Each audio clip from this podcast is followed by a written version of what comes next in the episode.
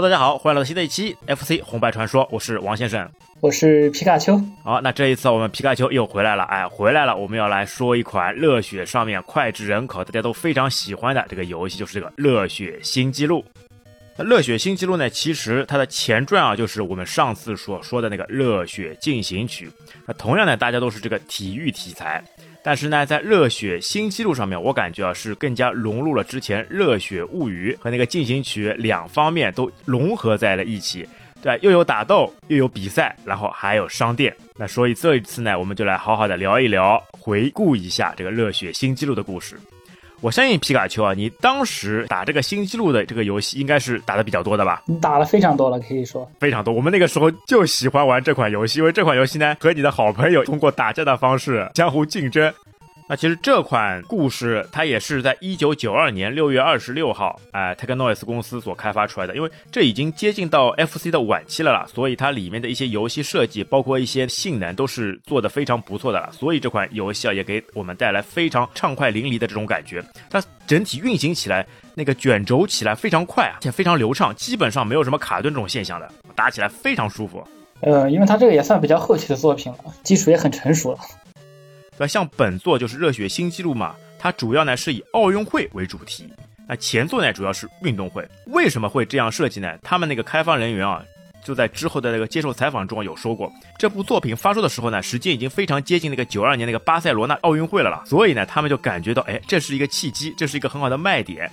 他们也把很多的奥运元素呢融入到这部游戏里面了。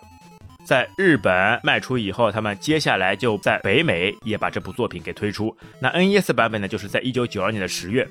那它的标题呢，名字就改掉了啦，因为它不能作为这种高校来比赛了，就变成背景，就全部换成美国那种街头混混。那像之后其他平台呢，也一步一步都会有一些移植。像 Gamboy 嘛，就在一九九三年七月十六号。那之后呢，在二零一一年的十一月九号，3DS 平台哎有上市。二零一一年的十月十八号，We 平台上市，然后接下来二零一四年的十一月十二号，VU 也接着上市，所以这部游戏啊和之前那个大运会啊也比较类似的，都是在后期，包括在现在很多平台上都可以玩到的这一款佳作了。整个游戏哎有多少个比赛啊？五个，哎五个，那比前作多了一个，因为前作的话只有四个，哎这一次呢它就直接变成为五个。那但是呢，虽然说它这个比赛是多了一个，但是可选的人物呢却少了一人。每一个队伍，热血花园、冷风联合，但是他们的四大体系当中呢，就去掉一个能力值最低的选手，那变成五个，然后总共是二十个选手，再一次发起挑战，向这个冠军冲锋。好，那我们皮卡丘哎来说说哪五个项目？你当中你最喜欢的又是哪个项目？它这个五个项目，第一个是跨栏跑啊，然后是扔链球、游泳比赛，还有一个是还有一个是障碍赛，高楼撑杆跳嘛。最后一个是柔道比赛。它其实柔道呢，它前面还有一个前缀，叫那个杂七杂八的柔道。那确实是啊，里柔道里面的一些招式啊，你放在现在柔道上面来看，全部都是犯规的招式，全部都是乱七八糟的了。呃，那你最喜欢的是哪个游戏啊？我其实我最喜欢是游泳哦，游泳，哎，你就喜欢要把人给打死，对吧？在水里面把他的氧气给耗完。哎，我们只有一个人能活着出来。哎，其实我比较喜欢是什么呢？除了游泳之外，我就比较喜欢那个高楼跑酷，就是那个高楼撑杆跳了。那为什么喜欢它呢？因为它这个难度实在太难了啦。那个时候专门去钻研过的，哎，我通过到底什么方式，怎么样一个技巧才能把这个游戏，把这个高楼跑酷给进行下去了？那个时候研究了好久好久。但是结果是什么呢？最终还是没有研究出来，还是在跑到一半的距离就会完全死掉。其实你那那个就是要背图了，你需要背背图之后，你才能顺利的过去的。哎，那为此呢，为了做这个游戏啊，我又重新的把这款游戏找出来，又去玩了一下，就专门哦，又对这个高楼跑酷啊做了一番研究啊。之后我们也会详细的来说到这个游戏嘛，它其实和前作一样。对吧？他们的比赛目的呢，不是用第一名来判断冠军的，还是以这个比赛当中获取的金牌数量。进行曲当中嘛，是直接数分数，但这款游戏当中呢，已没有金牌了，而且有三种奖牌，那个金牌、银牌和铜牌。那最终啊，你一定要获取金牌总数最多的，哎，就能获胜。对吧？这一点呢，我就觉得，哎，他们开始推出这种团队胜利的味道了。毕竟有这么多高校嘛，大家都在一起，那就是要通过团队的协作来完成这样一个比赛的了。那之前的这种个人英雄主义这套呢就不行了。对吧？你通过团队的配合、协作、辅助，这最终呢才是获胜的关键呀。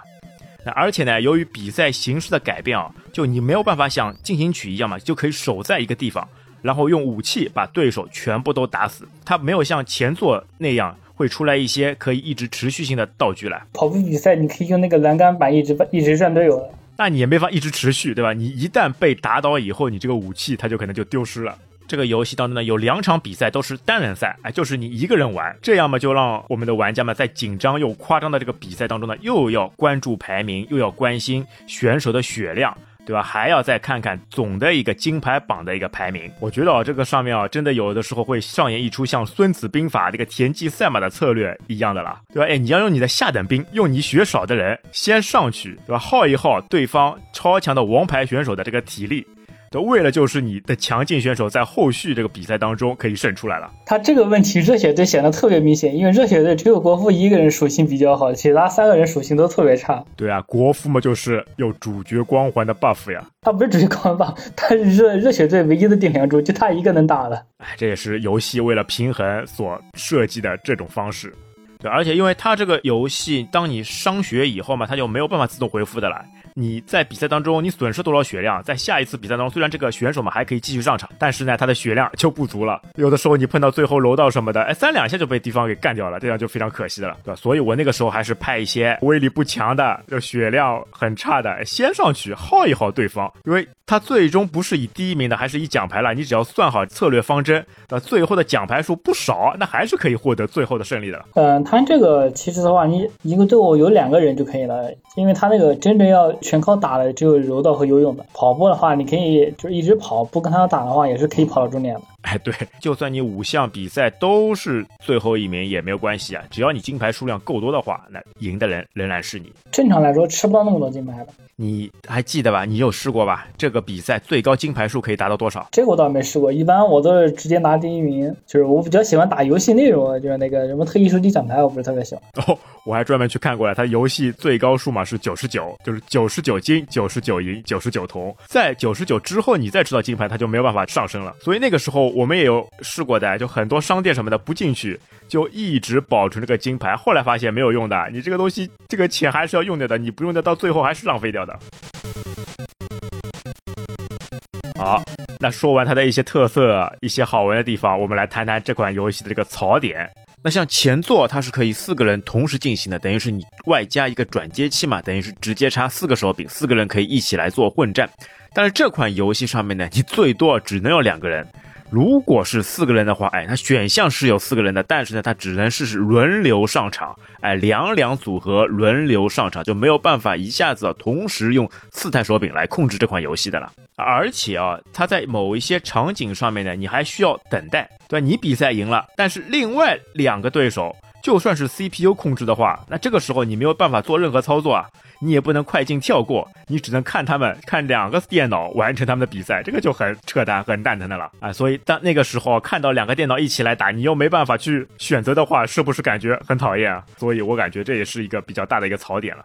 哎，但是有时候你回过来想想，哎，我去学习一下电脑它如何操纵的方式，哎，也蛮好玩的，因为它这款游戏呢，电脑上面还是有很强的这个 AI 的了，还是会有些技巧。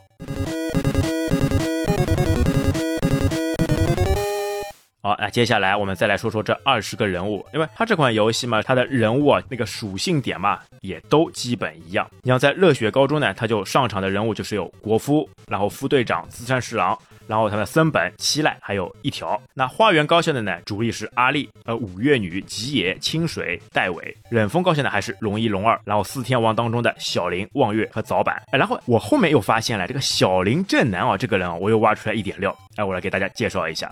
那其实小林正男嘛，他这个人呢，原本啊名字的来源哦，哎，其实就是他们 Technos 的美术兼策划这个白户正男的这个原型创造出来的。哎，你想一个叫白户正男，一个叫小林正男，这妥妥的就是直接把名字给演进过来了嘛。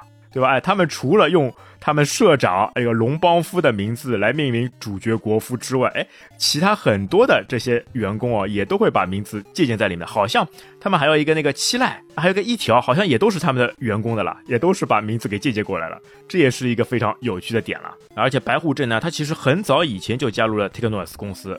而且他进入公司的第一个项目啊，就是创作了这个改变公司命运的这个热血硬派啊！哎，热血硬派里面的一些角色、一些服装、一些动作都是白户正男来设计的了，所以这个人的名字出现在热血里面，这个小林正男也是非常有身位的了。好了，那接下来的一个高校就是联合高校。那它里面的人物呢，就有豪田刚、来五代奖、熊田西村和汉剑。那最后一个呢，就是新的这个角色，哎，之前没有出过场的，就是请的外援那个美国的俄克拉荷马队。他们的五个人呢，分别是乔尼、拉斐尔、史蒂夫、亚历克斯和吉米。那其中呢，乔尼呢，他是美国队的队长。因为美国 美国队你知道的呀，他们都很有这种惊人的运动爆发力的呀，所以他们的这种数值，他们的这些参数都高于其他一些些队伍。而且美国队他们的一些数值啊，好像都是隐藏值，你没有办法直接在画面当中所看到的了。美国队的属性你是看不见的，你只能你只能看见你可以选的角色的那个属性的。而且美国队呢，它等于在 FC 平台上面啊是 CPU 的专属，你自己想去选你是没办法选到的。而且这款游戏呢没有什么秘籍密码可以让你去选择其他队伍啊，你只能乖乖的去选择四大联合高校，然后他们一致对外，最终去打败这个美国队的这样一个故事。呃，而且他们的副队长就是那个拉斐尔，拉斐尔他是个黑人啊，他的防御力跟攻击力都非常强劲的。就虽然说他的速度慢一点，他还喜欢戴着墨镜哦，他绝对是楼道上的王者啊，因为他血量厚啊，然后防御力强啊，一般性的这个人物在楼道上面碰上他啊，就没有什么办法的，就就算打他，给他来刷几个背包，但是他的血量还是会减少的非常慢的了。就每一次打我碰到他啊，都是很头疼的。美国队的第三位是阿里克斯，他是队里要速度排名第二的选手啊，他速度快，那在速度比赛中呢是一个很强的一个角色啊。然后这个人呢也比较喜欢戴墨镜。然后第四位呢是史蒂夫，那他这个人呢就看上去啊是个全能型，但其实说的不好听一点呢，就是 什么能力都没有的，就像一个酱油人物了。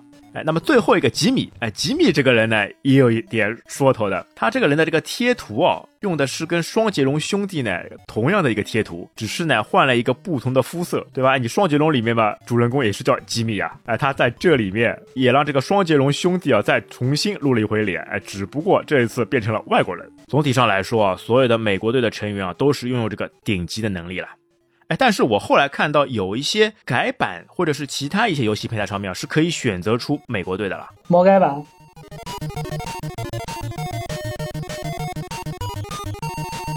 好，那接下来我们的游戏正式开场，进入我们的游戏流程环节。那首先呢，还是照例，我们来说一说这个游戏的一个背景。游戏一开场以后呢，就直接是回顾了一下，那在前作当中，对吧？国夫夺冠的这个场景，他在游戏开头以后嘛，会出来很多的这种插图，就能看到国夫夺冠以后呢，又获得了很多女孩子的一个青睐。哎，但是赛事的组织者藤堂户，哎，他又坐不住了。哎呦，他本来的目的呢，就是为了打击啊，除了冷锋之外的其他学校，然后让他们出丑。那结果不想呢，自己费了精神，又费了大量的财力，那结果还是给国夫做了嫁衣。那这种女孩子受瞩目的这种好事，又没有轮到他藤堂户，他这口气怎么能忍得下去？因为我们之前也说过的，他这个人比较阴暗的，心里有很多的小心思的。那他现在把钱全部花完了，没钱了以后怎么办呢？哎。上集里面有说过，那藤堂户那他另外一个身份呢是腰缠万贯的藤堂家族的这个大公子了。他的父亲呢藤堂晃之助呢就是家族企业的社长，那坐拥呢无数的财产。那之前也说过，就连小林正男的这个父亲嘛，也要给他作为司机。呃，那就有一天啊，当广之助啊在豪华高层的金碧辉煌的办公室里面听着管家汇报工作的时候呢。那藤堂户这个小子，哎，像一个炸弹一样，哎，直接破门而入，直接冲进去，然后呢，就嚎啕大哭的趴在地上，求他的父亲帮忙。那其实呢，这一出啊，都是阴险的这个藤堂户呢演出来了，就是为了骗他的父亲了。那么他呢，就告诉他的父亲啊，由于他们学校呢之前在运动会上失利以后呢，就一直受着个国夫的热血高校的歧视和霸凌，他呢自己呢天天啊就被其他学校的人嘛欺负的不成样子。哎呀，这个牛逼吹的啊！其实国夫他们校运会结束以后嘛，就一直跟小姑娘们混在一起的，哪里还去会管这个藤堂户这个灶老爷们的啦？藤堂户嘛羡慕嫉妒国夫受到小姑娘们爱戴，那么藤堂老爷子呢，那一方面呢那个爱子心切，另一方面呢加上管家的这个怂恿，哎，这个管家这个人也是蛮会站队的了。那于是老爷子哎就被欺骗了，那他呢同意帮助藤堂户，哎出钱再让藤堂户呢以藤堂家族的名义再办一次运动会。好嘞，哎，既然那个钱到位了，那么藤堂户呢就开始张罗起来了。那他呢就在前作当中最后彩蛋中出现的这个山田大树一起。那山田呢这个人呢已经转校了，转校了以后呢，他变成了藤堂户的跟班了。人家说的什么呢？就有钱能使鬼推磨。原本这么厉害、有超能力的山田，而在有钱的这个藤堂户的影响之下，他甘心去做他的小喽啰了。他放弃了什么武术家的尊严？怎么能为了尊严连钱都不要呢？钱还是万能的。那而且呢，因为他们的目的呢都是一样的。最终呢，就是想要搞倒国夫，让国夫出丑。那于是呢，他们就花重金啊，买下了在《热血物语》中啊有出现过的一片那个工厂的空地。那要把这里呢改造成一个新的运动场地。那而且号称啊，是不管是游泳池还是高尔夫球场，那都要应有尽有。那而且为了确保比赛能胜利，那藤堂湖呢还专门去到了西方，就我们刚刚说的。哎，跑到了运动细胞极其发达的西方的美国，啊，请来了俄克拉荷马高校的美国外援哦，并且啊，他们还去收购了一些那个小卖部，哎，一些杂货店，在竞技场里面直接运营。哎，这也就是这款游戏非常大的这个特色了，有小卖部，有商店，可以去买一些道具啊。而且我觉得这个道具啊，就绝对是锦上添花，给这个游戏带来了非常大的一些变数和乐趣。好，那么没过几天，竞技场就完工了，那比赛呢就正式开始。哎，这款游戏作品当中啊，它其实有三个模式，那分别是呢这个普通模式、短模式和练习模式。那么在正常模式下呢，就是你需要按照那个顺序完成所有的比赛。那短模式呢，你可以直接选择三个比赛，而且顺序呢是可以变更的。那还有一个练习模式呢，就主要是针对那个 CPU，就是针对那个电脑嘛，来做一场练习性的这个比赛。哎，这个模式上面，我觉得 Take n o s 他们非常英明，他们可能就是吸取了很多前作上面啊这些比赛的难度比较高，有些人呢打不过去，非常苦恼，那怎么办呢？哎，在这款游戏当中，它就直接出现了这个练习模式。那就算你打不过去，没关系，你只要有时间，你可以静下心来，一个人去反复练习，哎，最终成为高手的时候再出来跟小伙伴们一起对战。哇，我觉得他这个设计啊也是非常完美的。我在那个时候啊就是高空撑杆跳。一直打不过去，就苦练苦练啊，好好的去钻研了一下。要不然你想，如果在热血进行曲上面，你这个游戏打过就打过来，你没办法再回过头去重新再单独去打这一场比赛的呀。哎，但是在热血新纪录上面，一切皆有可能。那你练的怎么样了呢？但是结果啊，受限于水平有限，还是没有打的特别好。但是我起码是能够过关的，虽然不是以第一的成绩，对吧？我还是能跑完全程的。能跑完就已经很成功了啊！只要是跑完，对吧，就已经是一个非常大的成功！而且这一次啊，报幕的主持人啊，那个小姐姐啊也换了。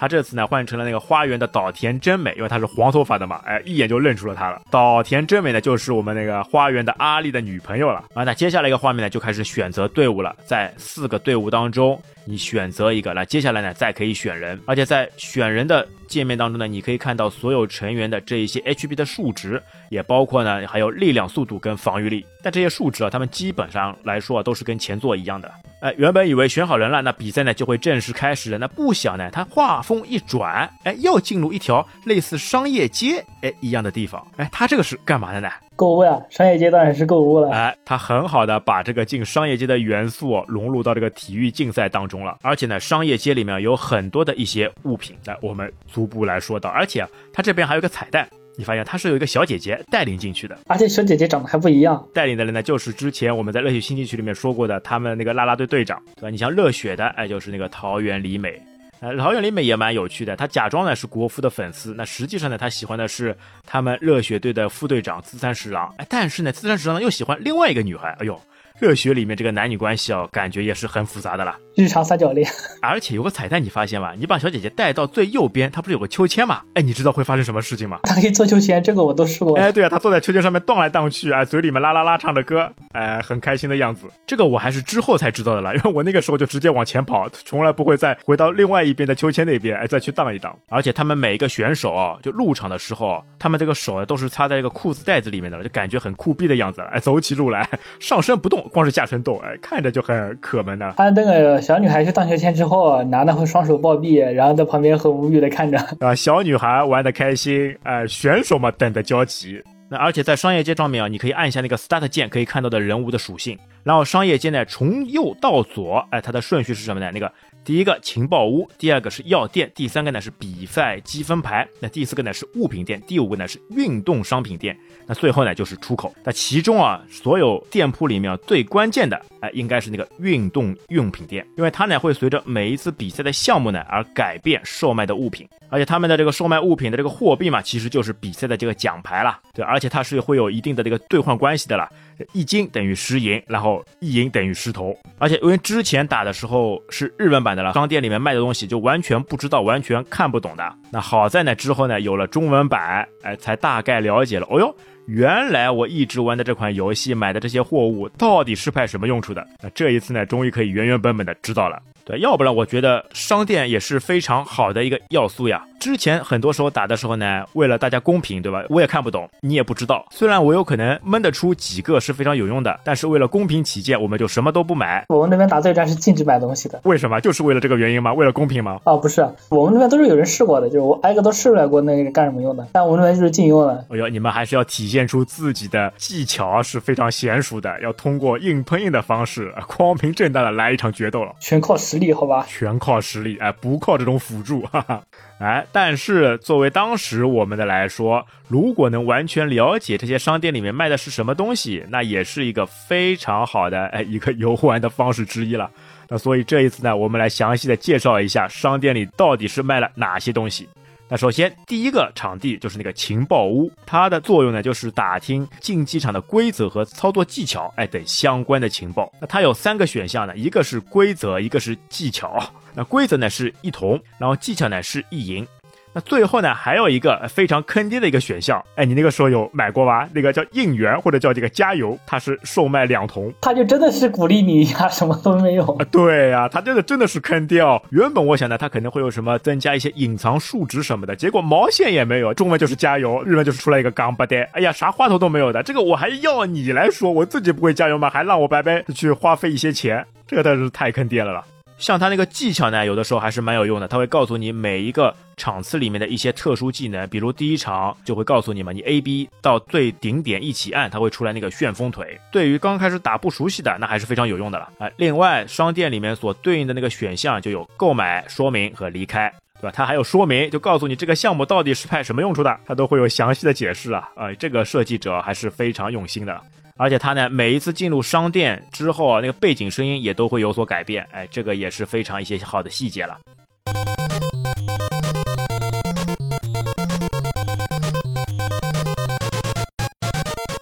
好，那接下来开始要花大金钱的东西了。这第二个商店呢是那个药店，药店一进去啊，我就傻眼了，上手两箱东西，一个二十斤，一个二十五斤。那个时候你光初始值就是五斤啊，你第一场比赛进去你完全买不了任何东西。那么这二十斤的呢，它其实就是小药，它的作用呢是角色 HP 呢可以回复一半，然后二十五斤呢是大药，那角色 HP 呢全部回满。但这两个呢，我一直觉得要花我这么多钱，我都是很舍不得的了。就算我有钱了以后，我也情愿去买一些其他有用的东西，一般性恢复体力我都不做的。好，哎，药店里面接下来两项有趣了。那第三项是什么呢？就直接这个名字啊就显示叫这个毒药。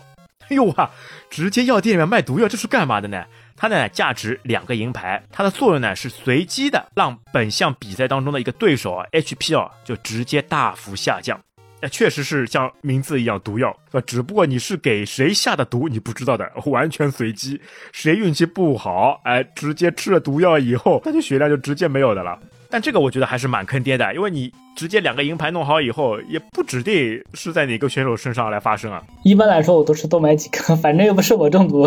他好像只能买一次吧？可以重复买的，你包括兴奋剂也可以重复买的。哎，带你来说说看，接下来最后一个那个药，哎，这个叫名字叫危险的药，它其实就是兴奋剂。它的作用是什么呢？它那个作用就是减你的那个生命值，然后加你的其他属性。哎哎，很合理哦。所有的体力、速度、防御率都可以增加十了。但是你兴奋剂嘛，肯定就是有这个副作用的啦，所以它这个血量嘛就减少四十。那这个非常符合现在体育当中这个兴奋剂的一个设定嘛。但你不觉得很奇怪吗？比赛这磕兴奋剂比赛，你不觉得很奇怪吗？他们都没有尿检的。我们正常的比赛啊，都是以体育道德为根本。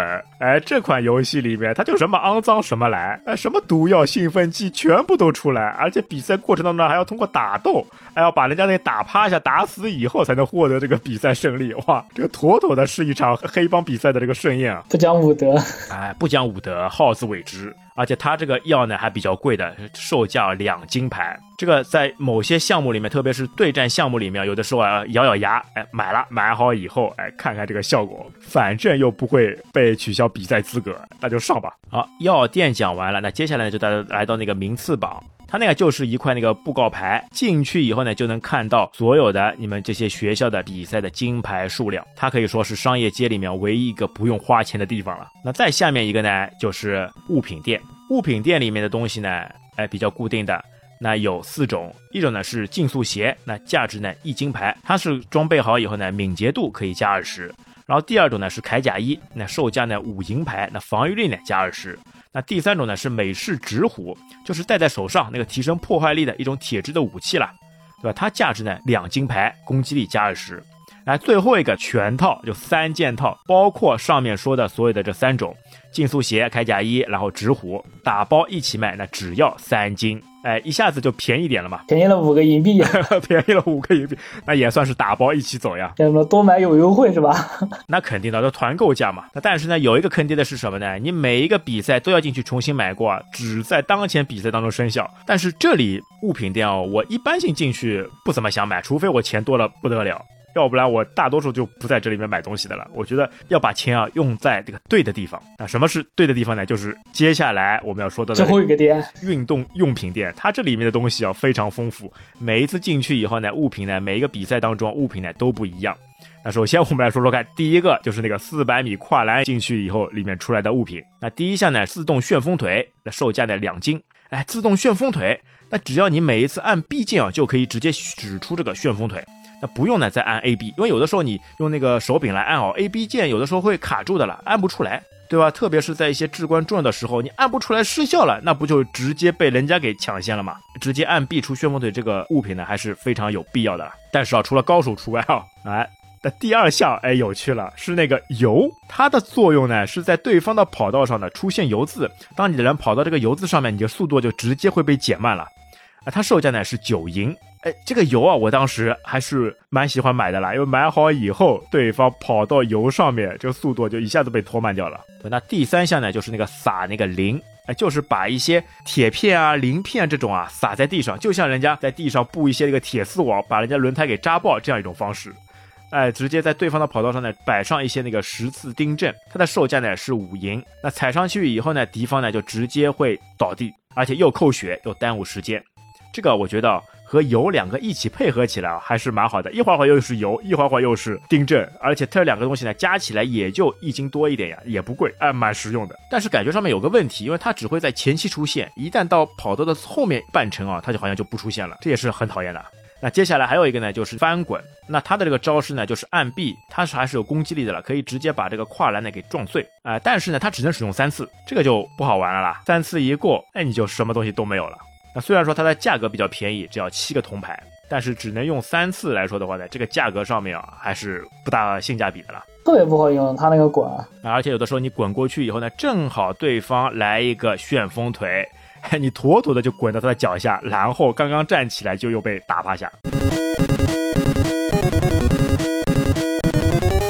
好，那接下来就进入了正式比赛的背景声音，一下子就响起，这个非常刺激的运动细胞就被你提起来了。那第一场比赛呢，就是四百米栏，它总共呢是要跨过二十四个栏杆。哎，它这个栏杆啊，我感觉跟现实当中的跨栏呢差不太多。在这个比赛当中呢，你会去故意把这个栏杆给打掉。不，为什么要打掉呢？因为它是这个栏杆是可以拿起来，然后再继续做攻击的啦。有的里面会掉金币的。对你撞掉以后还会拿金币。它的基本操作方式呢，就是你可以连续按那个方向键，然后加速跑。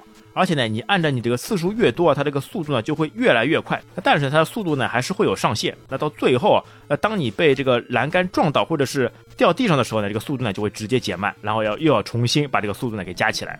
那而且呢，这个栏杆呢有三种中高低，高的那一种呢，哎，你可以不用管它，直接从下面直接跑过去。那或者呢，要通过那个用旋风腿把它打掉。那中栏呢，你可以按 A 把这个栏杆给撞掉。那撞掉以后呢，就会出来，有的时候会出来金币，或者是掉落这个栏杆，你就可以拿起来，哎，再去打你的对手。那或者呢，像中栏杆，你还可以按下，就直接就滑铲过去。那就是呢，滑的时候呢，它不会增加速度。那但是这个滑铲哦，当你是低栏杆的时候呢，你就不能滑了。你一滑呢，就被直接被卡住，卡住以后速度一快，你就直接被带出这个屏幕之外。那而且它这款游戏设计的话呢，当你这个人物在屏幕之外以后呢，它就会被直接强制性的被这个卷轴给带回来，然后就能看到一个翻滚动作。但是翻滚动作呢，你如果是直接翻回来以后呢，你一定要注意了，这个时候呢，你一定要减速。你不减速的话呢，你翻好以后正好站起来的时候呢，对方来一个旋风腿，就又把你给打趴下了。打趴下以后，卷轴又被脱掉，然后你要重新翻滚，那周而复始，这样很快你的血量就会被耗完的了，对吧？你像那个低栏杆，你还可以选择跳过去，对吧？或者是撞掉，那都是可以的。而且被拉回来以后啊，你还会损失一定的血量。但那在这个上面，哎，最炫酷的就是 A、B 一起出那个旋风腿。那这一次呢，哎，不单单是龙一、龙二的绝技了，那所有人呢都会有龙尾蓝凤脚。哎，我还看过有一种打法，就是死死的用旋风腿把敌人给耗死，整个把速度呢降到最低，哎，连续不断的在对方的头顶上面来出这个绝招，把对方一点点耗完。而且有的时候你再配合上前面说的撒一些油、撒一些那个钉，哦，更加减慢它的速度，以后就更加有效啊。一般都是把对面打停之后，然后你自己把速度降下来，然后他起身之后是原地停住，只要他一加速你就打他，就让他起不了身，让他跑不起来，速度加不起来，对，就就一直压他起身，就一直压他起身。啊，而且四百米当中呢，有一个哎是需要你的技巧的，对吧？你像这个旋风腿嘛，没关系了，我们都是连发手柄，直接搁到连发，A、B 键同时按住，哎，方向稍微调整一下，就可以源源不断的发出旋风腿。但是呢，它这上面呢有一个是需要你技巧的，就是那个扔板子。哎，你来说说看，这板子你会有什么的经验方式来很好的去扔呢？板子一般是你落后了，他在前面，你在后面，然后你要撞一块板子下来，然后趁他旋风腿结束之后跳起来用板子丢他，然后他就趴地上了，这时候你就可以超过去了。哎，对我发现了，哎，我之前为什么老是觉得这个板子我自己扔不出去？原来它一定要是跳起来以后才能扔出去。那不跳你扔不出去，你不跳的话，你按这个 A 嘛，它就是转板。哎，像一个风火轮一样，像五代讲的那个棍棒术一样，哎，直接原地转圈。那这个原地转圈，我觉得也蛮好的，特别是直接站起来的时候，你就在原地转，它的那个威力小一点，但是好在速度快嘛，你可以原地一直转。而且有的时候你跑在对方前面嘛，你一样，哎，是可以把板子拿起来跳起来往后扔，一样是可以把对方给砸倒的了。一般来说不用往后扔，没有必要。还有一种方式是什么呢？你就故意让对方往前面走，然后呢，在最后几个栏杆那边，你拿好这个板子，看好要接近。终点了，啪一下子扔过去，把对方给干倒，然后你就趁这个时间直接跑过去，哎，妥妥的就拿到这个第一名了。不过一般来说不太好打中的，放旋风踢的话可以把板子踢掉的。哎，对的，你也要计算好，哎呦，万一没有砸到他，哎呦，这个东西就马失前蹄了。本来可以跟他一搏的结果，哎，心大了，反而就失利了，对吧？他这个比赛当中呢，也有一种，当你血量全部丧失以后，就那个失格，就直接判定为失败。然后呢，如果你可以连赢两场的话，那你就可以打进到那个决赛，哎，和美国人随机的一个选手来打。而且我发现啊，如果你是一胜一负的话，那有的时候也要看运气，哎，说不定你也可以进入决赛，对吧？那最后当你比赛全部都打完以后，如果你可以获得最终冠军的话，他会有个领奖台。哎呦，这一次终于有领奖台了，对吧？一二三名直接在领奖台上面，而且第一名呢，他是非常会愉悦的跳起来。那而且当比赛结束以后呢，他也会颁发那个奖金。那第一名呢是十五金，第二名呢是五金，第三名呢是一金，对吧？第四名呢只有五个银，那第五名呢就是这个五个铜，那就以此类推。但是有的时候你想想啊，你在商店里面花了大钱去买了一些物品，结果你最终胜利以后只能赚十五金，哎，是不是有些得不偿失，有些亏大？哎，那为了解决这个问题那，下一场比赛链球高尔夫，哎，他就来了。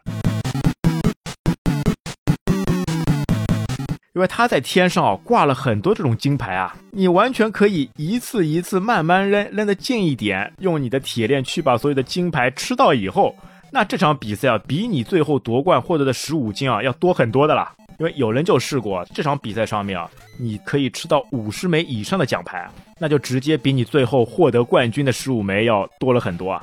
对，这个链球高尔夫也蛮有趣的，它非常好的把高尔夫和链球这两个项目呢融合到了一起。哎，我觉得很有创意，很好玩啊！现在什么时候奥运会上也会有这样一个项目，那就非常完美了。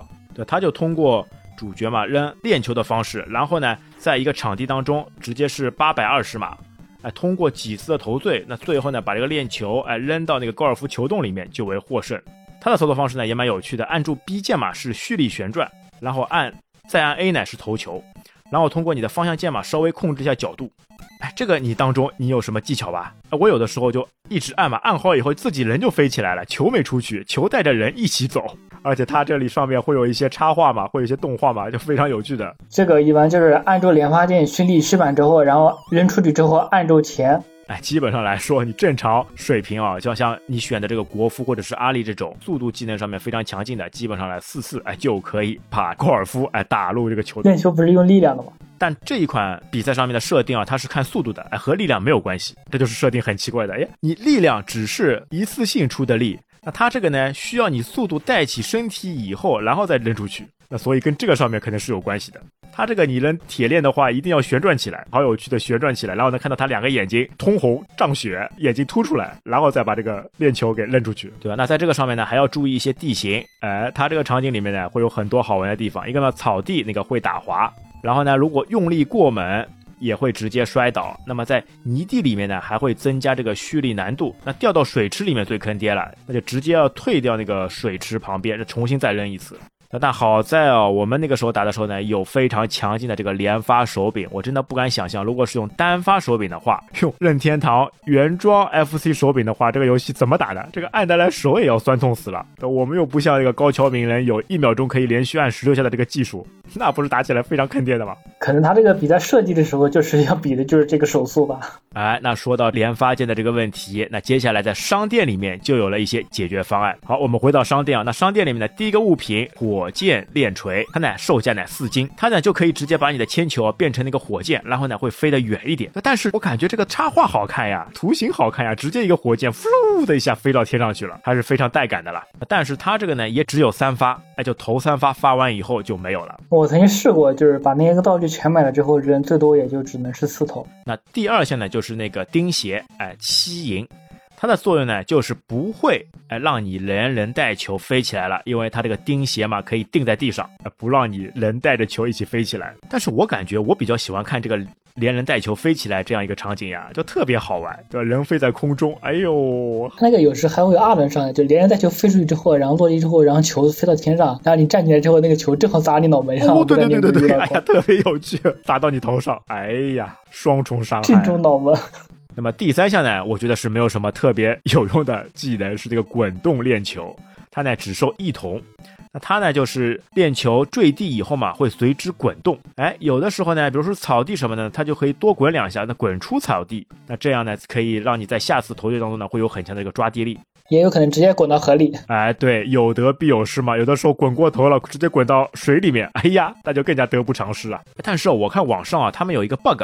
哎，就是一定要买了这个滚动链球以后，第一发的时候呢就正常扔，然后第二发扔的时候呢就会出现这个 bug，它可以怎么样呢？就可以一直滚动，哎，一直滚到那个洞里了，就等于是几百码，它一直滚，不停的滚，最后一直滚到洞里面。哇，这个触发这个 bug 也是非常好玩的了。虽然这触发的发射就不一定，要通过要拿捏的非常准，要正好在第一头在一个特定的地方，然后再发出第二头的时候才能实现的了。好，那么最后一个大招，哎，就是可以自动蓄力的这样一个物品，它卖哦要卖十金啊，这个是真的是比较贵的了。但它呢用处是什么呢？就是最好的连发器，就算你是单发的手柄，你有了这个以后呢，你只要按一个键，哎，它就是自动蓄力蓄满那个 max，然后呢蓄满 max 以后呢，那个进度条会闪。个光，这个时候呢，你再放掉，它就直接开始完成最完美的这个达阵操作了。蓄满之后是不会闪光的，它那个闪光是你力气快用尽了，它会一直闪，会脱力，然后你就躺地上，你的链球就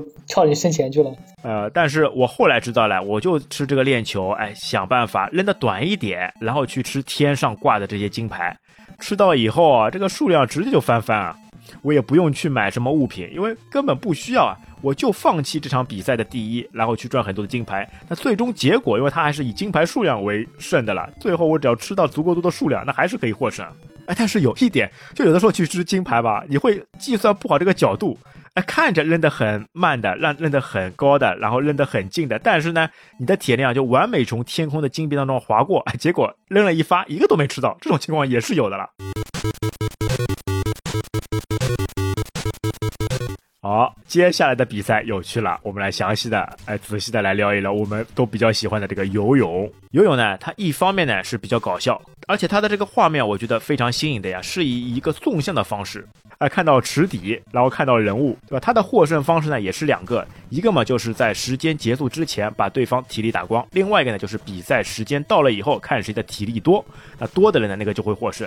但基本上来说，我们还是就直接对战呀，不把对方打服罢休的呀，没有什么等到比赛时间结束的。一般来说，三分钟以内都能结束的。那而且它在游戏当中呢，它有两条进度条，那一个呢是你的体力值，另外一个呢是你的气力值。气力值呢就是你的这个氧气耗量。那当你潜入到这个游泳池底以后嘛，你的氧气呢就会持续消耗。然后呢，当全部耗完以后，出现红色，在全部耗完以后呢，你就直接这个人哈，就像死尸一样躺在这个游泳池里面。哦，这个时候你就被对方无情的蹂躏了呀，没氧气以后就随便被人家打呀，还可以回光返照。哎，对，有趣的是，就算你氧气没有，你还可以回光返照一下，还可以再缓一缓。但是很快啊，你没有如果没有潜到泳池上面去呼吸的话，哎，马上又会吹下来，像一个死尸一样躺在泳池底了。那它的方式呢，就是在水面上的按 B 可以大口的呼气，然后把氧气回复速度给加快，然后按 A 呢是跳跃。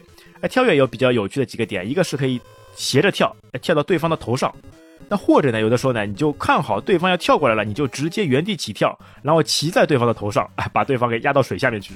那包括在水下的时候呢，你按 B 呢是可以直接攻击。那如果是两个人啊都拉在一起，手拉手拉在一起的话呢，就直接出的是拳击。那如果是有距离的话呢，它是会以出腿的方式。然后在水下面啊，你按 A 是可以加速游泳，然后你被对方骑着的时候呢，你可以按下跟 B 就可以直接逃脱，或者呢在水下面呢可以按上跟 B 把对方拉入水中。因为一旦它拉落水中以后，它这个氧气啊，对方的氧气值啊，就直接会消耗掉一半。不是一半，我记得好像是一节，没有一半那么夸张。反正是蛮多的，而且它配上它的音效，哎，入水的这个声音噼啪。打起来就特别有趣。这个上面你有什么好的经验吗？怎么样可以很好的打？打人机的技巧，因为电脑那个 AR 是固定的嘛，它就是从下面游过来，然后把你拉水里面跟你打。这个时候一般就是在水面上左右横跳，看号差不多，你再下去跟他打。就是你这个时候你的氧气是有优势的，你可以把他打下去，然后把他氧气打没之后就在他上面等着他，然后只要他一个回光返照，你就过去踹他。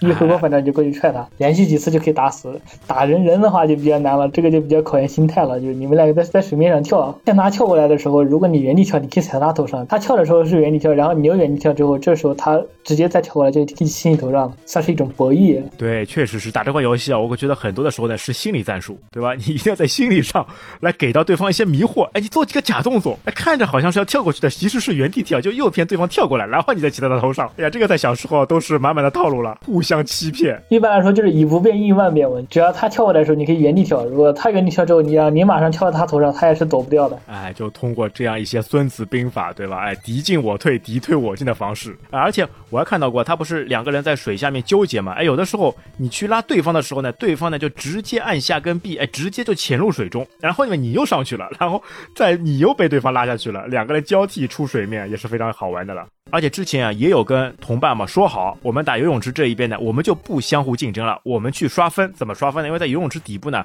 会不断的有这个金币会游过来，哎，两个人就一直潜到游泳池底去吃金牌，最后吃的差不多了，看时间差不多要到了，哎，最后再来一番决斗，这也是刷钱的一种方式啊。一般来说我们都没有这么干的，上来就是打，只有活着的人才可以吃金币。好。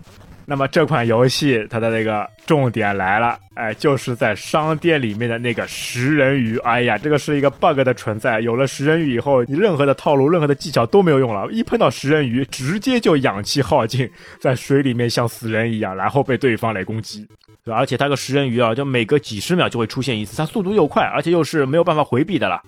啊！一闪，一个精灵贴图一闪，哎呀，就发现你已经趴在水底了，没有呼吸了，这是非常吓人的一个物品啊！它那个速度特别快，躲不掉的，基本上只要你在水下就一定会比较重。哎，对，除非你离水面比较近，一看到它出现了，你立马跑到水上，那这个鱼呢就会消失不见了。这个食人鱼啊，在商店里面哎售卖十五斤，对吧？虽然呢它这个价格呢稍微有些贵，但是吃了它以后，你肯定这场比赛你就完全拿下了。所以这一个物品啊，在当时啊还是非常热门的了。打到后面嘛，就是人家觉得有失公平，有失这个竞争，最后就禁止买这个食人鱼了。能打败食人鱼的只有你也买食人鱼，相互咬。啊，那接下来两个物品呢还是比较实用的，一个呢就是氧气口香糖，那价值呢五银牌，它可以在水中呢保持一个长时间的一个呼吸，这个我觉得性价比很高的，五银牌，对吧？你最起码在水中呼吸时间长了，那打斗起来它的攻击范围就会变大了嘛。那包括第三项是那个价值四铜牌的合同谱。对吧？它就是一个像脚蹼一样的，装备好以后呢，你在水里的游泳速度就会加快。这个游泳方面啊，我觉得是所有热血里面啊最有趣的一个。那也可以说呢，是一个很快让朋友这个缘分 有尽的一个游戏，因为在这个游戏当中啊，不成功变成人，你一定要把对方给干趴下。他这个打起来就完全是考验那个心态，你心态不好，一下就可能被别人打崩了。而且它的背景也非常好看，就直接是日本的富士山，在富士山脚下的一个游泳池里面，哎，两个热血青年为了这个奖牌互相争斗，然后出各种鬼点子、心理因素、假打动作 来让对方上当。好，那接下来一项，那就是高楼撑杆跳，也就是难度最大的比赛了。那相信很多热血玩家在刚接触这款游戏的时候呢，都很头痛，对吧？哎，打着打着，哎，到底这个东西怎么打？我完全冲不过去啊！弄不弄不就是高空悬崖，就直接摔下去了。虽然说它的起始命呢有三条，摔下高楼以后呢还会再弹起来，但是你也架不住这个路程长啊，因为整个高楼啊，它总共是有十八个悬崖，好像是一分钟吧。在一分钟的时间之内，你要通过悬崖，要不然呢就在路上就直接挂掉了，对吧？它的操作方式呢，其实当你手里面没有道具的时候，你按 B 键呢是跳跃或者是拿道具，而且这个拿道具呢，你要是离道具的那个距离很近的时候才会有用。主要呢就是一个杆子，一个独轮车。你拿杆子的目的呢，是可以按 B 作为那个撑杆，然后这里一定要注意，你绝对不能选连发，选连发你就完蛋了。刚把杆子插起来就直接把它扔掉，因为它是有一个蓄力的一个方式啊。你按好 B 以后要蓄力一段时间以后，看到这个杆子嘛，它的角度正好弯折到一定程度里面，然后再松开。松开以后你就直接被弹出去了，就真的像撑杆跳一样，就直接被弹射出去。但如果有连发的时候，特别是你像在游泳池里面刚刚游好，正好把那个快速呼吸的方式转换成连发的时候，忘记了把这个连发给转回去，那就往往就在这里吃亏了了。我那个打的时候，就是因为上手的时候就直接把杆子扔掉了，然后就直接第一个坑我就直接掉下去了。对，而且有的时候为了赌气嘛，我就决定哎不拿杆子跳，直接上手就把杆子扔掉，然后就飞奔过去。因为它这款游戏呢，还有一个方式呢，它的悬崖不是特别远的时候呢，你其实。跳过去以后呢，是可以把双手嘛挂在那个悬崖壁上的，然后你再按一下方向上就可以爬上去。挂悬崖上那个是要扣血的，扣血没关系啊，我只要能比赛能过去就行了，对吧？最起码能让我拿到一些奖励。有的时候我看过的有一些人啊，他就完全就不拿这个杆子，完全通过跳的方式，因为他总共十八个壕沟嘛，那实际上只有三个大的坑哎才会需要用到杆子。其他地方呢，都可以通过独轮车或者是硬巴扒过去的了。呃，如果你骑独轮车速度达到最快的时候，是可以直接坐独轮车跳过去的。对，加上这个加速度就可以了。那么在骑独轮车的时候呢，也是一样的，你按 B 呢也是跳，对吧？然后按 A 呢就是直接把独轮车给扔掉。而且独轮车呢是可以在那个绳子上走的。呃，那在这一项比赛当中啊，速度是个关键。那有的时候呢，你要把速度带起来才可以跳过这些悬崖，但有的时候呢，你速度过头了。你物品忘记拿了，或者眼睛花了以后没有拿到，哎呀，这个时候你没办法后退了呀。你看到手里又没有道具，然后前面又又是个大的悬崖，怎么办？只能狠一狠心往前面跳。但是你可以在商店里面吃到一些物品，就可以很好解决这些事情了。那首先商店里面第一个呢就是向后卷动，它价值呢两个铜牌。它的作用呢，就是允许呢这个选手后退。哎，你跑过了这个物品没关系的，慢慢后退，再去把东西拿好，然后再往前面冲。但这样呢，有的时候呢，就往往影影响速度了。全速的时候降下来，再退后，再重新起速的话，这个时间上面浪费的还是蛮多的。好，那么接下来的两项呢，一个呢是弹床加一，哎，就是等于是把你的命嘛多增加一个，那价值呢四金牌。还有一个是加三，哎，还有一个是加三，那而且那个价格我觉得也是打包价了，对吧？你加三次以后呢，是只要十金牌。对，哎，但如果说啊，你是吃了加三的弹床以后，加上你自己原本还有三条命，那一般性跳，哎，总会能跳过去了。但是你跳过去以后呢，你会发现啊，你这个时间上面耗费了太久了啦，那基本上来说跟奖牌也是无缘了。你花费了大价格，花费了十个金，结果奖牌又拿不到，哎呦，这个就是一个亏本生意了。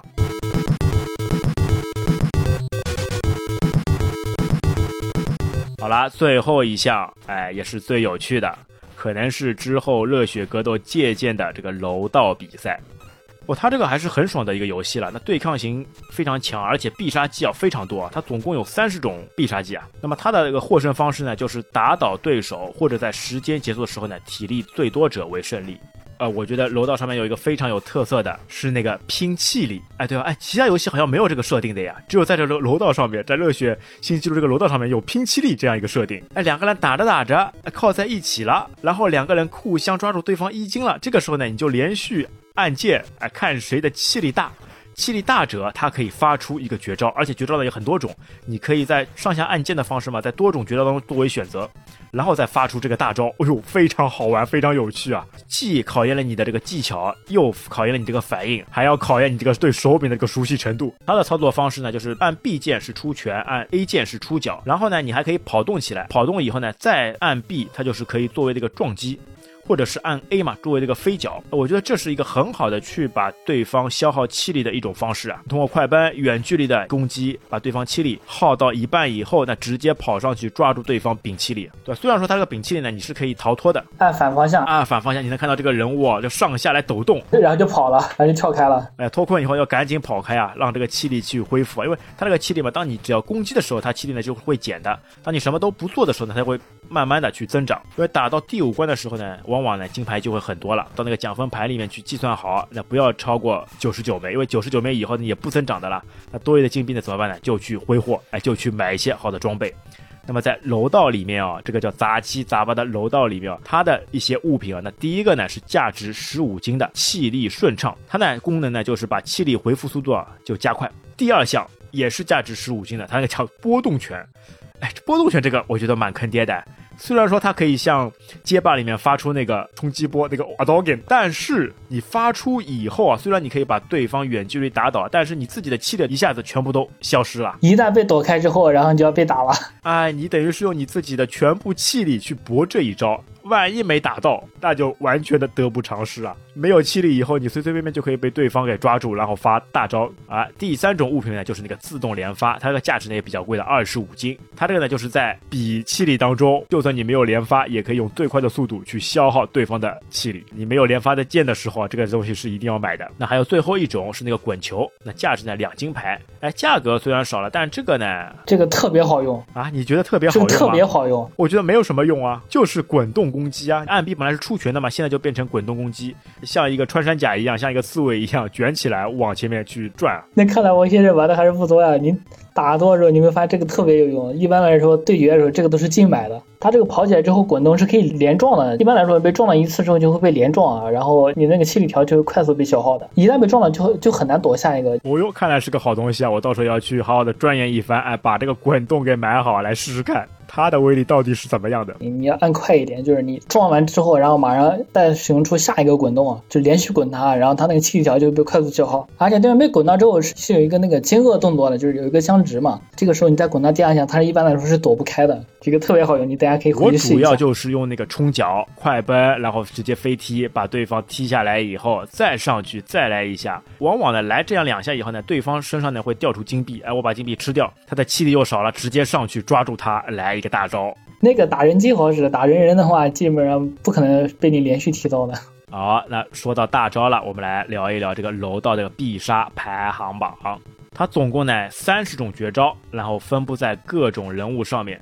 哎，你那时候最喜欢用什么角色，然后出什么绝招？国服的火球暴击扣。哎呀，火球暴击是杀伤力最大的了，把你往天上扔起来，然后国服跳起来，然后往你身上一拳打下去，你就血条少了一大截。对，而且它是完全行云流水，没有任何多余动作。又有酷炫的动作，然后动作上面又霸气，直接最后的伤害又大，还有特效的，啊，把你打下来的时候你是有一个火焰特效，哎，而且这个绝招只有国服专享，其他人都是没有的了。我们来快速过一下，叫前十的必杀招。那排在第十的呢是那个组合拳，它这个呢主要是由美国那个黑人拉斐尔和杰爷他们常用的烂招，它这个呢没有什么太大花头，对吧？就是气力赢了以后，你拎到对方的头上，哎，抓两下头发，哎，然后再把他打趴下，它的伤害呢？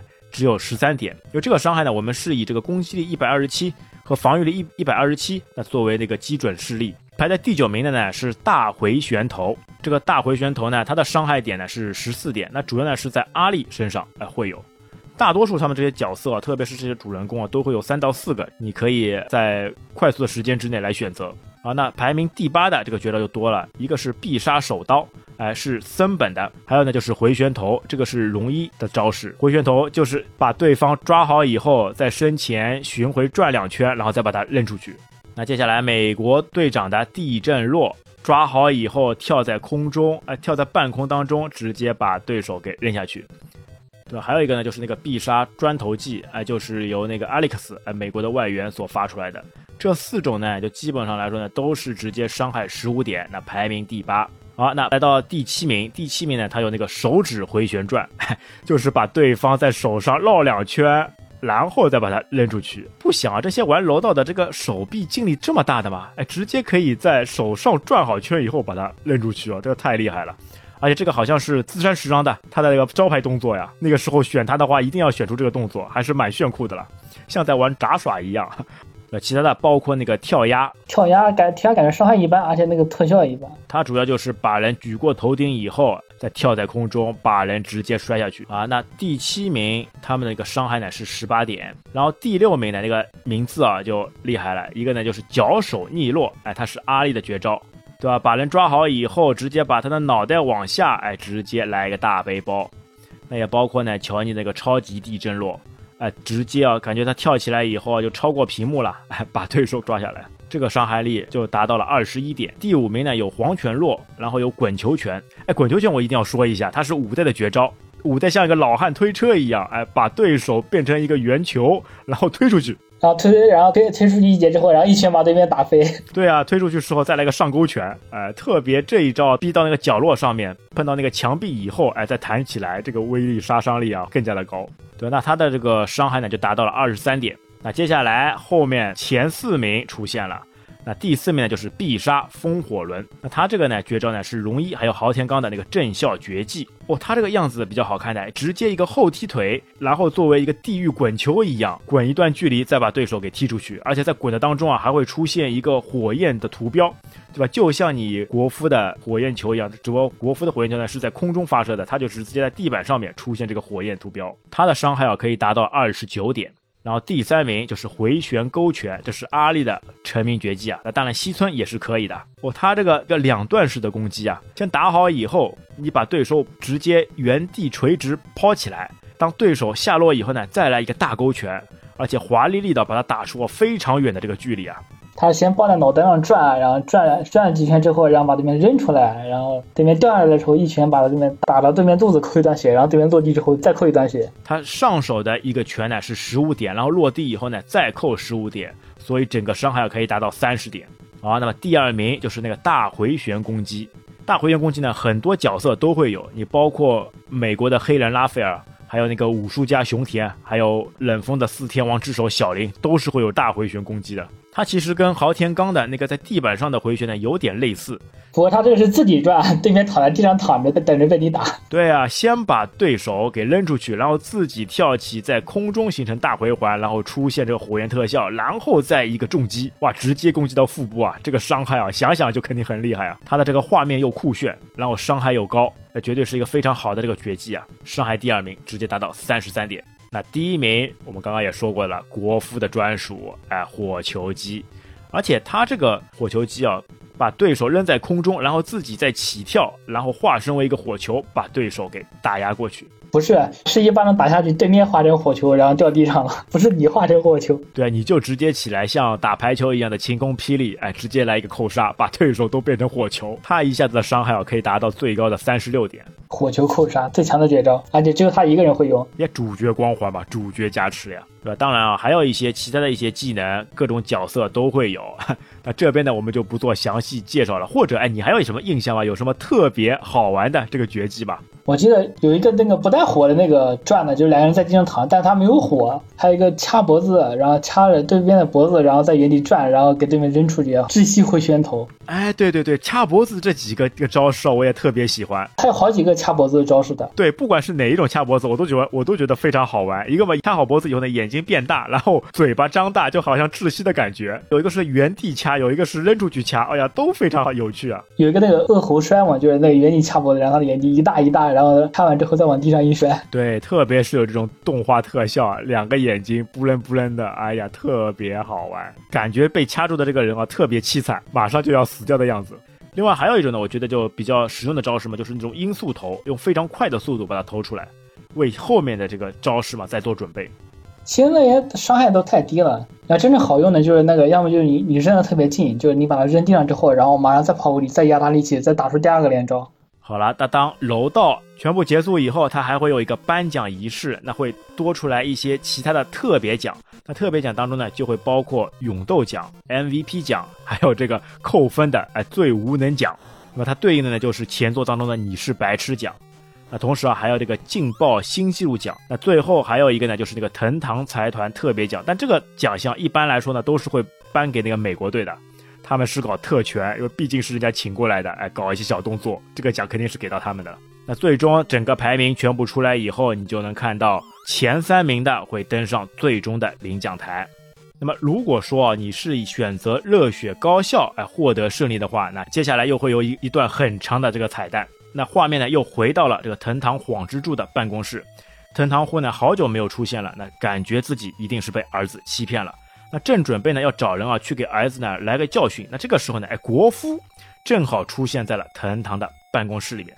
那而且呢，他是从原本藤堂户砸开那个大门啊，手插裤带进入的，一副狠屌的样子，就感觉呢就是来找这个藤堂晃之助来算账的了，气势汹汹。但是呢，藤堂晃之助呢非常有经验，他一看啊，这么一个小屁孩来了以后呢，哎，一阵那个马屁，哎，拍的国夫直接上了天。他说什么呢？自古英雄出少年，哎，说他呢自己不好，管教不严，让他的儿子呢做出了很多的错误。他呢诚心的替儿子向国夫道歉。那么国夫这个人呢，没什么社会经验的，被这么一夸，哎呀，这火气呢自然就发不出来了。那他既然觉得人家老爷子这么通情达理，那么他小子的这个事情呢就这么算了。那画面再一转，就来到了这个竞技场。那么山田和藤堂呢，还在商量着，哎，怎么用新的办法来对付国夫。哎，但是一想到呢，他们好像要去机场给那个美国队送行了。那毕竟人家美国队是藤堂户不远千里给人家请来的，最后呢，总要去告别一下。那结果呢，在机场，那藤堂呢还想跟乔尼搞好关系，哎，为了以后啊还能为自己所用，那特意呢买了一大束的那个鲜花，哎，给他们去做一个临别的礼物。那么。两个美国人呢离开以后，那国夫呢才姗姗来迟。那原来国夫呢也来送行，但是呢正好没有赶上。那原来呢国夫在比赛当中也与美国队的队长乔尼呢也结下了这个深厚的友谊啊。那么英雄惜英雄，强者爱强者，哈，也正因为这样的友谊啊，那之后呢，哎后续才有了就国夫坐飞机去美国参加街头篮球的热血篮球的这个故事了。好了，再回到这个剧情当中，那么只见画面上面呢，山田，哎，他手里拿了一大簇鲜花，哎，来找藤堂。他还说呢，运气好，在垃圾桶里面捡到这一大束鲜花。藤堂结果发现呢，这个花不就是自己送给美国队的吗？哎呀，原来人家根本就没有看上他呀！他辛辛苦苦拿来的一大束鲜花，一大束礼物啊，就直接给别人啊扔进了垃圾桶里面。那要面子的他不是大受打击了吗？那直接就发飙，对着两个人就破口大骂。一下子就处于这个崩溃的状态啊！他这个一发飙嘛，国父也被惹毛了，那直接回怂。那结果，那藤堂呢又被吓得给打跑掉了。那至此呢，就游戏结束。那最后呢，再出现一个非常意境的画面，那就是那个女孩子坐在秋千上面来荡的这个场景，而且夕阳西下，那音乐呢还有点感伤。哎呦，这个也是令很多玩家非常怀念的了。对吧？而且就这个画面啊，如果你不是用热血队去夺冠的话呢，你就直接就看到是这样一个场景，这样一个意境啊。所以很多人觉得这个热血新纪录啊，是不是就是热血系列的最后一部作品啊？因为它的结尾处这么感伤。但并不是，后面还要去打篮球。哎，不想这个 Take Noise 他们还是要赚很多的钱，怎么可以轻轻松松就把这个故事给结束的呢？那当然不行啊。哎，我感觉他们这个故事啊，很像现在的这种漫威的剧，哎，有很多的这种伏笔，很多的这种情节，哎，埋伏着，包袱着，为了后续所做准备啊，哎，这也是他们绞尽脑汁想赚钱的一种方式啊。好了，最后你再来聊一聊，哎，这部游戏给你带来，或者是哪一个点特别吸引你，或者是哪一方面你觉得是在你童年时期就非常喜爱跟就忘却不了的呢？我觉得还是它这个模式吧，连连对决的这种运动游戏很独一无二，好像就没有同类的游戏，我就觉得不可多得。热血的风格就非常明显的 Q 版卡通，然后以打着这个比赛之名进行的格斗游戏，这也在后面的一些热血足球、热血篮球当中啊，也是会把它更加的发扬光大。新纪录这一款，它这个五个比赛也也都各有特点，真真的就是你玩一下来，你就会感觉它这个游戏真的是吸引力特别大的。对，而且它的难度呢也适中，而且你可以通过其他的一些方式嘛，就单独在一个关卡上面反复去钻研，反复去研究，最终啊，这个大神总会是向你招手的。不得不说，热血热血这个系列真的做的都是特别好的啊！我感觉热血新纪录嘛是在后期 FC 游戏当中呢，也算是巅峰级的一个游戏之一了。嗯，很巅峰了。好了，那么至此，热血新纪录的故事我们就到这边。那么，请继续期待那后续的当当的最后一部作品《热血篮球》吧。好，那本期节目就到这边，感谢大家收听，我们下期再会，拜拜。下期再会，拜拜。